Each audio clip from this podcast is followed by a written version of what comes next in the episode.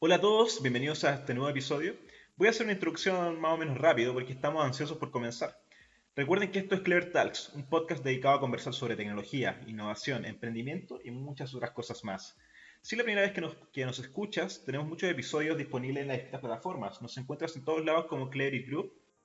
Y ahora sí, a lo que venimos. Let's Clever It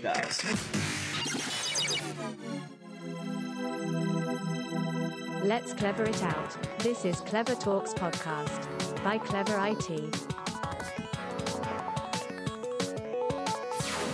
Carlos Gallardo es el actual CTO de Cleverit Group, es ingeniero en computación y telecomunicaciones con experiencia en investigación y desarrollo de software. Carlos es un experto en desarrollo y agilidad en la nube y desarrollo serverless. Eh, hoy estaremos conversando eh, con él sobre el desarrollo costo cero en la nube, así que si quieres saber más, let's clever it out. Hola Carlos, eh, espero que estés muy bien. Eh, bueno, a Carlos le gusta, a, Carlos le gusta que, le digamos Carl Luis, ¿no? Vamos a empezar, pues desde ahora le podemos decir Carl Luis, me imagino, ¿no? Carlos, ¿está de acuerdo? Sí, perfecto, perfecto, sí, así mejor, no hay problema. Perfecto. Carl Luis, eh, ¿te gustaría, no sé, de pronto añadir un poco más de tu experiencia? Eh, cómo llegaste a saber sobre serverless y de pronto comentar un poquito más de un poquito más allá de la introducción que acabamos de hacer. Sí, perfecto. Mira, eh, llevo ya 10 años más o menos en lo que es el desarrollo de software y, y como desarrollador. Eh, bueno, mi experiencia parte un poquito desde la básica. Partí programando desde muy pequeño en un colegio de matemáticos. Y desde ahí supe que la informática iba a ser lo mío y, y bueno, desde ahí voy programando por la vida. Y a lo largo de, de pasar por hartas empresas, eh, he pasado por, por, casi todas las oleadas de, desarrollo de software, desde una cosa muy tradicional, con máquinas virtuales, eh, mantener servidores, hasta la nueva ola que viene con Kubernetes y finalmente ahora llegando a esta etapa serverless. Serverless es como la última ola que vamos a tener o palabra muy frecuente que vamos a escuchar dentro, dentro de harto tiempo. Ahí nos puedes comentar un poco qué significa esto serverless. Bueno, serverless hoy día, eh, como dice la palabra, es como no servidor, ¿cierto? Pero, pero la cosa que eh, no es así, no, se trata de no tener servidores, de hecho todo sigue corriendo en servidores. Pero serverless viene a ser la capacidad de no tener servidores que administrar o recursos que aprovisionar. Más que nada eh, a uno como desarrollador eh, gente que trabaja desarrollando código le quita la, responsabilidad de tener que estar metido en la administración de un host, ¿ya? No existe eso dentro del mundo serverless.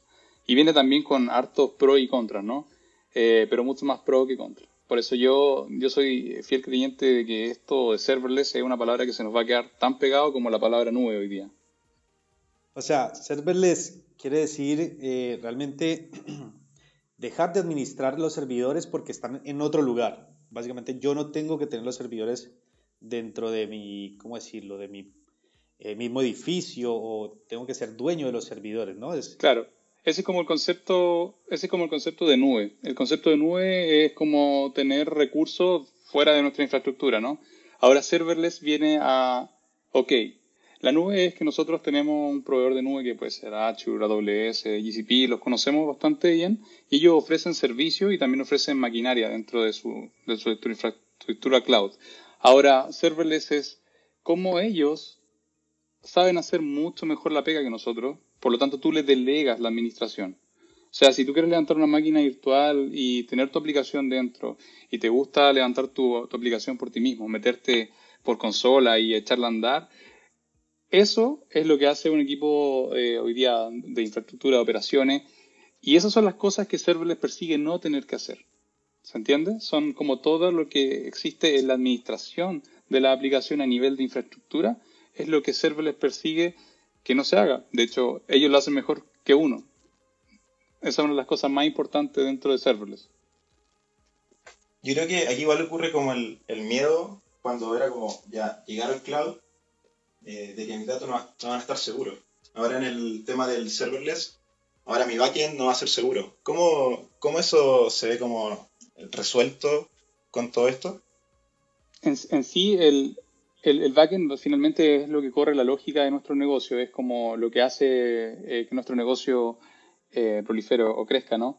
Eh, ahora, esa, esa, lógica cuando uno está en el backend también está corriendo en aplicaciones que por general son los, los administradores cloud o la gente de DevOps que está a cargo de ver cómo funcionan. La, la seguridad no se pierde eh, en ni un punto porque básicamente existen, existen acuerdos de por medio en el cual tú estás pagando eh, por el cómputo de la nube, que viene siendo el mismo modelo que hoy día tienes cuando tú aprovisionas. Aquí el, la única gran diferencia de, de, esto es que tanto el aprovisionamiento como la administración es la que vas a delegar, pero todo lo otro se mantiene, o sea, la aplicación es segura si tú la haces segura, ¿se entiende? Porque finalmente yo, yo quisiera por ahí va. conectar como esa pregunta que hizo José con una pregunta que, bueno, que, que habíamos hablado también con, con, el equipo antes, que es, ¿qué, ¿qué, beneficios tiene? Sabemos que tiene uno de los beneficios de la seguridad, justamente, pero ¿qué otros beneficios tú le ves a, a bueno, a serverless, a el tema que estamos hablando? Perfecto, mira, yo hoy día eh, estuve eh, también un poco eh, enlistando un poco de, lo, de por qué preferir serverless, cuáles son los pros de, de, esto. Yo vengo del mundo de la startup, trabajé al menos en dos startups eh, y hoy día la startup, eh, si no eres rápido, te mueres, es así de sencillo. Y estamos hablando de que un día tenemos una idea y el otro día tenemos que borrarla y volver a crear todo desde cero. Esa capacidad mmm, ya es complicada tener que programarla de nuevo, ¿no? Imagínate que ahora tengáis que programar y también tener que administrar. Ya es como una bestia distinta, ¿no? Es como algo muy difícil. Entonces, por ejemplo, ya tiene ahí una velocidad que, eh, que es muy grande el no tener que eh, preocuparte de cómo se va a desplegar la aplicación. Eso ya acelera el time to market. Eso es una de las principales como pro que tiene. Ahora, eh, si te das cuenta, también en Serverless estás pagando por el uso. O sea, si tu aplicación está pagada la noche, tú no vas a pagar por eso. Eso es otra de las cosas que tiene muy importante dentro de Serverless. O sea, qué mejor que si no se está usando no se, no se cobre. Y por otro lado, otra de las cosas bien complicadas dentro de serverless es cómo hago que la aplicación sea escalable. Eh, por lo general, cuando trabajamos en el tradicional, tenemos que aprovisionar ciertos recursos que van a estar balanceando la carga y van a tener que hacer un sinfín de cosas para que la aplicación se mantenga estable, ¿no? Ok, en serverless eso te lo provee el mismo proveedor de nube, por lo tanto la aplicación va a estar muy estable eh, mientras, la, mientras la nube como tal esté arriba. Y lo mismo pasa con la tolerancia a fallo, es algo que viene per se dentro del modelo serverless. Oye, Esos son como los cuatro pro. Me, me, nace justamente otra pregunta ahí, y es, ok, entonces ahora yo no me concentro en el diseño de esta infraestructura, o sea, yo ya no tengo que preocuparme por eso, o igualmente tengo que preocuparme, porque tú, me, tú dices que igual yo, yo contrato a alguien que eh, tenga los servidores, y una especie como, bueno, como el mismo concepto de la nube y en últimas me tengo que preocupar por el diseño de, de esta escalabilidad o de cuánta carga va a tener mi, mi, aplicación. ¿Tengo que hacer un diseño, preocuparme por un diseño de toda esta infraestructura o simplemente me preocupo por el desarrollo y luego ya simplemente despliego y, y, y la infraestructura se comporta según lo que necesite mi, mi aplicación o cómo es esta parte? Exacto, o sea, eso es lo que persigue, exactamente lo que dices, como tratar de, de, delegar esa parte. O sea, yo no me quiero preocupar de cómo va a ser resiliente mi infraestructura o eh, cómo mi, mi, aplicación va a estar 24 por 7, dado que eso ya viene dado por la, el, el, movimiento serverless. Ahora la preocupación que, tiene que, la que tienes que tener es cómo hago que mi, mi aplicación tenga mayor valor. Y, y también si es que tengo que cambiarla, que pueda cambiarla rápido. Eso es lo que persigue. O sea que desde el punto de vista de desarrollador, el desarrollador que no está pensando en que serverless es la próxima hora es porque está muy cómodo trabajando con lo que está haciendo hoy día. Pero yo soy un fiel creyente de que esto es algo que nos va a, eh, nos va a llevar al siguiente nivel, porque nos da demasiada velocidad. Ahora, también viene con sus drawbacks, y los drawbacks son bastante técnicos y tienen que ver con, eh, con problemas que se generan cuando uno piensa en el modelo serverless. Hay ciertas cosas que uno tiene que empezar a, a ajustar y, y, empezar más a apuntar por un modelo basado en eventos. Tu arquitectura por sí va a cambiar. Eso es uno de los costos que están como ocultos dentro de este movimiento serverless. Oye, está súper bueno. Hay una pregunta porque tú hablaste de que una de las ventajas es el time to market, pero yo aún tengo como las dudas si es que puede eh, serverless, llevar eh, un producto que ya está maduro, que ya logró entrar al mercado, tiene su, su porción del mercado. Eh, ¿Sigue siendo bueno seguir en serverless o, o ahí podría ser híbrido y ciertas cosas eh, tenerla uno administrando? ¿Cómo sería eso? Claro, claro. Sí, existe una, claro, porque al final igual no puedes pensar que todo se va a hacer con una tecnología. De hecho, lo que ya te está funcionando bien en un Kubernetes no hay por qué migrarlo a menos que, eh, digamos, que esté presentando problemas. De hecho, Kubernetes es como un checkpoint al cual llegamos luego de mucho tiempo, ¿no? Es como un movimiento oscuro que todavía incluso en el mercado chileno se ve, en donde tienen todas esas aplicaciones legacy corriendo en un... Bueno, los legacy más también el pensar que tenemos que levantar eh, máquinas virtuales para, para hacer funcionar ciertos aplicativos. Ese es como el mundo antiguo. Entonces, por ejemplo, yo digo si uno llegó a una madurez de tener contenedores, eh, eso no tiene por qué perderse. Incluso se puede armar un modelo híbrido, como tú dices, eh, en el cual, por ejemplo, iniciativas nuevas o eventos que quieras hacer nuevos, eh, nueva lógica, sí puede ir a un serverless y convivir. Finalmente, serverless también va a terminar escribiendo los datos en alguna base de datos. Siempre resuelve un problema común que sí puede ser cubierto de una forma híbrida. Ahora lo que yo digo es que tenemos que atrevernos a ir a ese lado porque la propuesta serverless va a ir siendo cada vez mejor a través del tiempo. O sea, hoy día tenemos ciertos servicios que funcionan en modalidad serverless eh, que nos ofrecen cómputo en la nube a demanda, eh, como sería un Cloud Run, un Fargate o la, toda la, proliferación de eh, funciones de la nube que hoy día corren. Hoy día sí nos dan ese sabor de no tener que preocuparnos de algo, ¿no? Pero, pero lo que ya hicimos bien como te digo, o sea, mantengámoslo. Perfecto. Siempre hay que dar el legacy. De hecho, los bancos quizás nunca lleguen a, cambiarse. Claro, claro.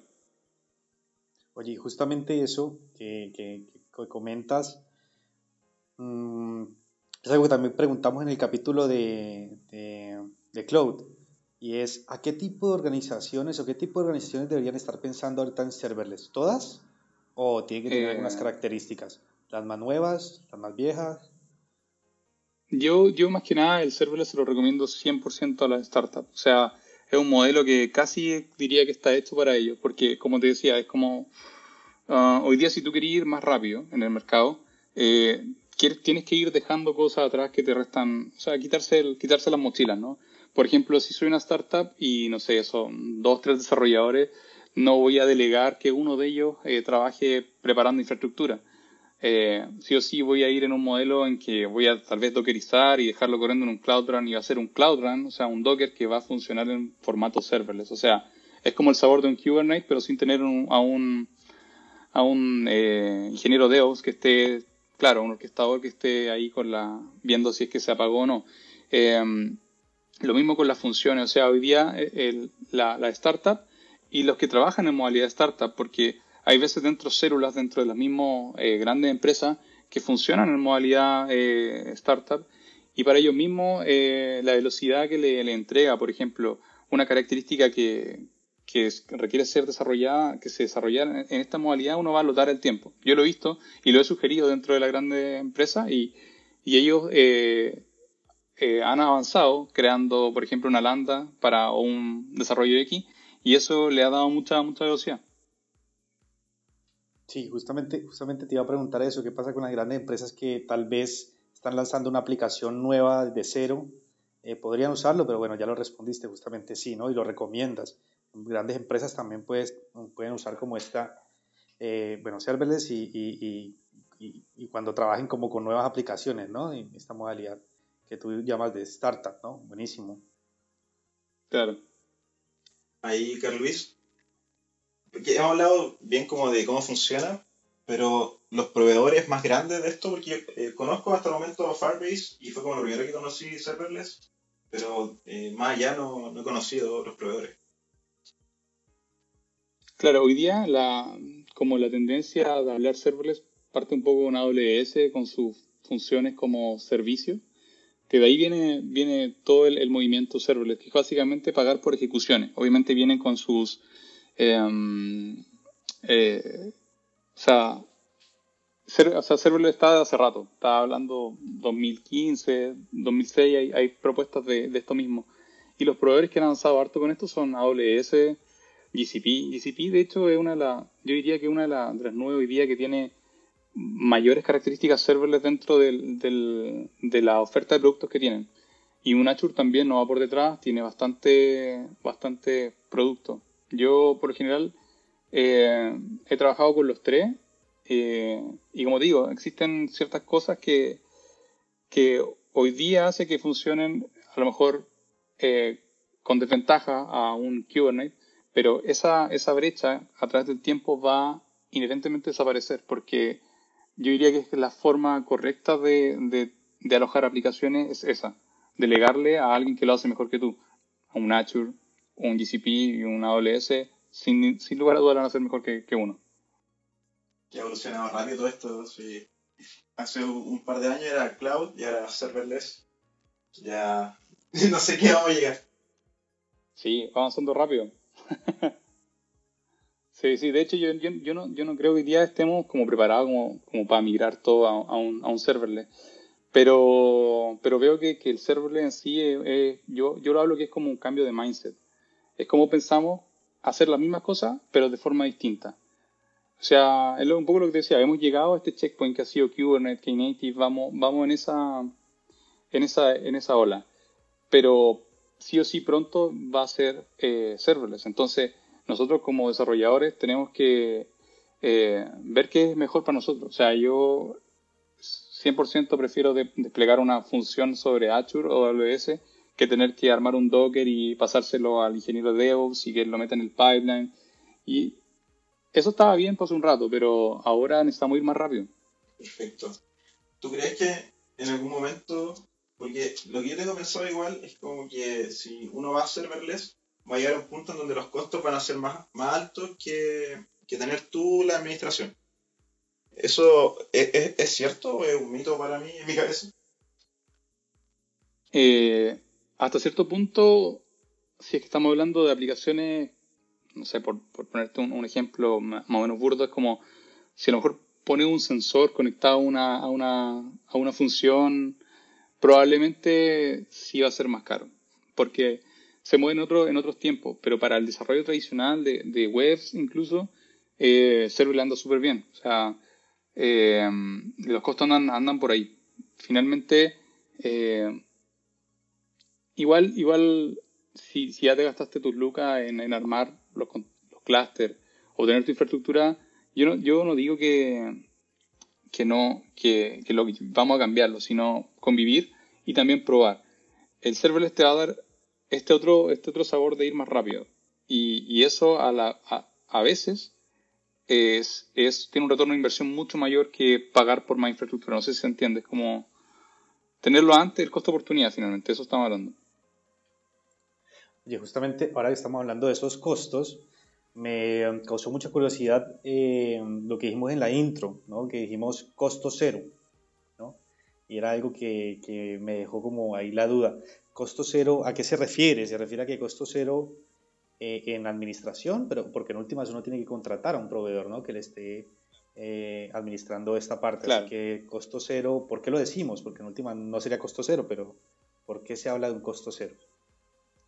Sí, por lo general, por lo general el modelo serverless viene muy de la mano con ven y prueba, porque ellos siempre, por lo general, casi todas las propuestas ofrecen mucha, eh, mucho cómputo eh, para que tu entrada sea, para que pruebes, ¿cachai? te dan, no sé, 10.000 ejecuciones, un millón de ejecuciones. No estoy claro muy bien de los números, pero sé que son muchas ejecuciones gratis para que tú pruebes el modelo. Obviamente buscando el revenue al tercer mes, cuarto mes. Por eso digo, para startups esto anda debería. Una startup por lo general está muy, muy bootstrap y necesita eh, partir eh, desde abajo. Eh, y estos modelos están hechos para, para ello. O sea, hoy día esto se va replicando no solo en, la lógica de negocio, también en el hostear aplicaciones. Existe un Netlify, un Vercel, que te ofrezcan, o sea, tú vas, lo usas y es gratis. Y uno no entiende en qué están ganando, pero es que lo que pasa es que la apuesta es a posterior. Queremos crecer contigo. Ese es el modelo que hoy día está, está persiguiendo esto mismo. O sea, no te dan realmente, digamos, unos dólares como, digamos, cuando quiero usar una nube, que me dan, digamos, 250 dólares o algo así para usar, sino que me dan cierta cantidad de eh, peticiones o solicitudes. Claro. Claro, ese es el modelo hoy día, es como un freemium, podríamos decir, pero, pero sirve bastante. O sea, yo he partido algunos emprendimientos en los cuales no, todavía no, no hay costo de, de, nada y ya llevo meses con ellos. Entonces, eh, para probar una idea eh, o, bien tiene una idea y, y, necesita ir rápido, yo 100% serverless eh, y estoy convencido, esta es la próxima iteración de lo que vamos a conocer como nube. O sea, es así yo creo. Buenísimo. ¿Y, y, y hay algunos servicios ya, algunas funciones serverless que uno pueda ya usar sin necesidad de empezar a eh, desarrollar eh, alguna lógica o algo así. Por ejemplo, estaba pensando, y quizás no, no sea así, pero cuando uno consume el servicio de, de Maps de Google, ¿eso tiene que ver o no tiene nada que ver? Es otro concepto. Ese es como el concepto de servicio, pero, pero sí, o sea, también está, está bien aplicado a lo, a lo que viene a ser serverless. O sea, son, son servicios que te da el proveedor de nube y que tienen un propósito específico. En este caso, son la API de, de un proveedor específico. Eh, pero sí, es más o menos, desde ahí empiezan a hacer el, el modelo. Ahora, esa misma lógica que te, te muestra un mapa es una lógica que tú quieres implementar. O sea, y ahí esa es tu lógica que va a correr como en la misma modalidad. Ahora hay que, hay que, hay que, o sea, esto suena muy bonito, pero, pero a la vez también hay que, hay que, tiene sus contras. O sea, eh, existen ciertas cosas que van a pasar inherentemente por, por pensar en serverless. O sea, la construcción de monolito va a volver, porque si tú dices, ok, tengo alta concurrencia y él se va a preocupar de todo, y eh, ¿por qué no construyo un gran backend y lo sirvo a través de una función? Entonces, ahí también hay que empezar a, no caer en el vicio de, de abusar un poco de, de, de, la modalidad, sino que pensar en eventos, eh, porque aparte, la, la, por ejemplo, en el caso de, estoy hablando específicamente de las funciones, las funciones tienen un tiempo máximo de ejecución y, y hay que pensar también que, que uno eh, tiene que hacer que el modelo sea escalable. Entonces, es, de eso se habla de, de pensar eh, ya un evento, de que sea lo más, el, el, la responsabilidad esté bien definida, eh, que cada evento esté detrás de una función serverless y, y, y, que eso empiece a funcionar de forma orquestada. Esa es la complicación que día tiene. Tienes que tener otra arquitectura basada en eventos, 100%. Ahí, Carlos, una pregunta. Porque esto de serverless, eh, ¿qué, ¿qué, cosas caen dentro de serverless? O sea, ¿puedo tener una base de datos? ¿Puedo tener un storage? Un, ¿Funciones? Eh, ¿Todo esto es serverless o solamente ciertas cosas? O sea, hoy día la, la, la definición es, es como el server le apunta un poco a cuál es tu lógica que está corriendo sin administración. Eh, los demás corren en modalidad serverless porque son, mm, son servicios que te proveen las nubes.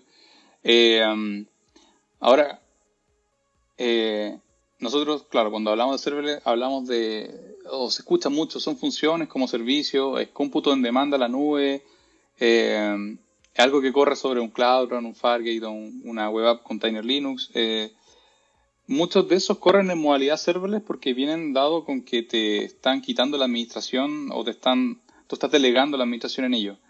Y sí, todos esos caen dentro de serverless.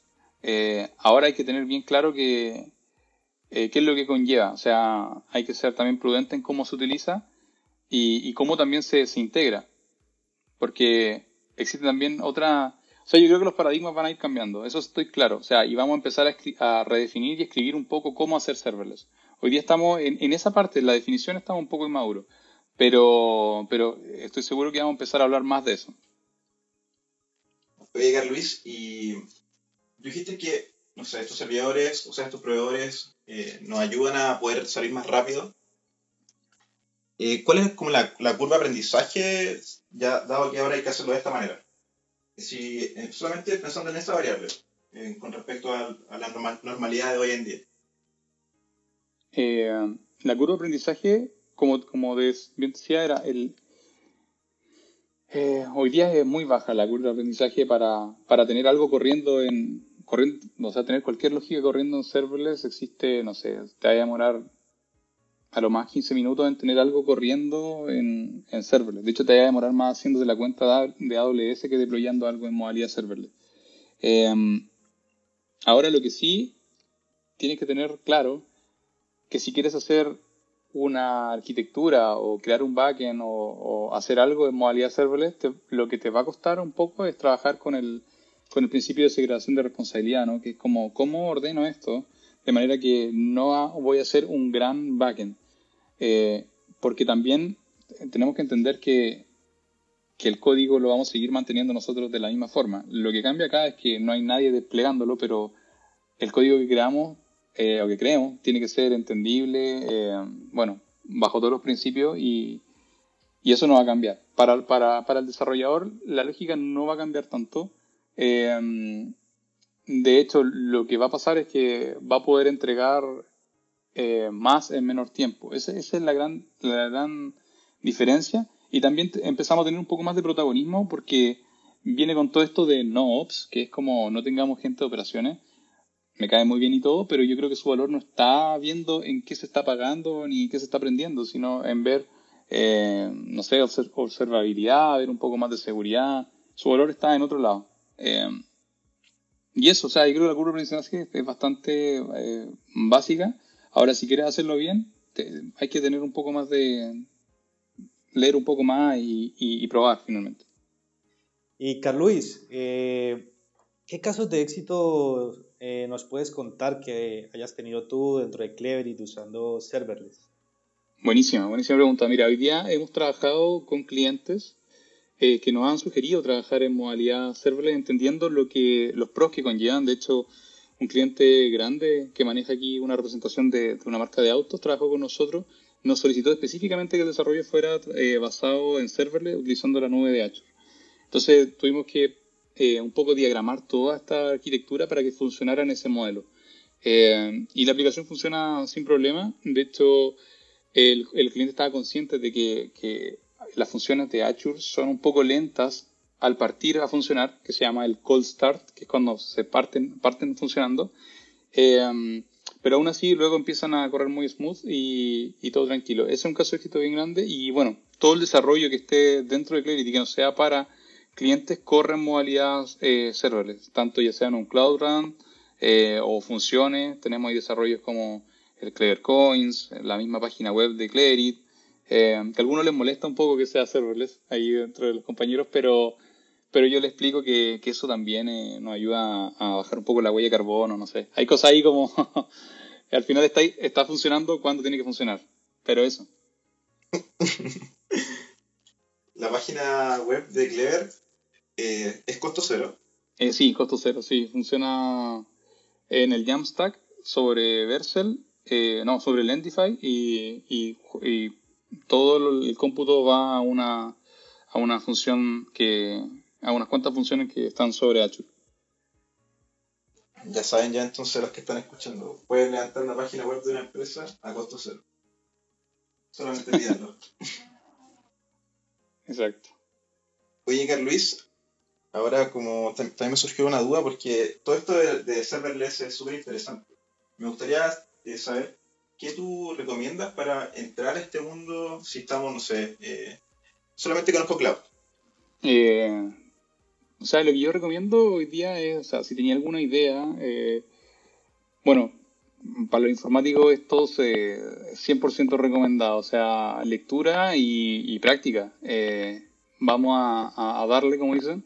Eh, dado que las capacidades están dichas, eh, recomiendo un poco leer acerca de Serverless Framework, eh, que básicamente tiene una propuesta súper, súper interesante para poder poner cualquier tecnología en modalidad serverless, cualquier lenguaje, en un estándar, en un, un, YAML que puede ser desplegado inclusive de forma agnóstica bajo cualquier proveedor de nube. Eso está muy bueno y, sería bueno que lo, le echaran una mirada. Eh, y eso, o sea, yo soy de la idea de leer, informarse, eh, pasar por Udemy y, darle. La verdad, eso. Buenísimo. Gracias, Carluis. Carluis, y de pronto una frase que concluya como lo que hemos hablado hoy sobre serverless. No sé si de pronto tienes alguna conclusión. Sí, o sea, yo creo que con esto podemos coincidir que serverless no es una tecnología, sino que es un cambio de pensamiento en cómo hoy día vamos a hacer las cosas en adelante. Y estoy convencido que esto sí o sí es la próxima iteración de lo que viene a ser la nube, la palabra nube.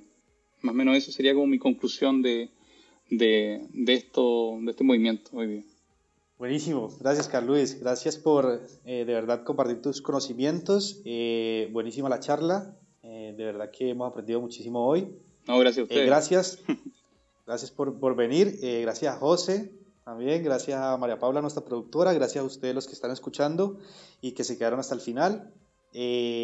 bueno, muchas gracias a todos y espero que nos escuchen en eh, la próxima semana en un próximo podcast. Ya saben que pueden encontrarnos en nuestras redes sociales, en LinkedIn, Facebook eh, e Instagram, como Cleverit Group.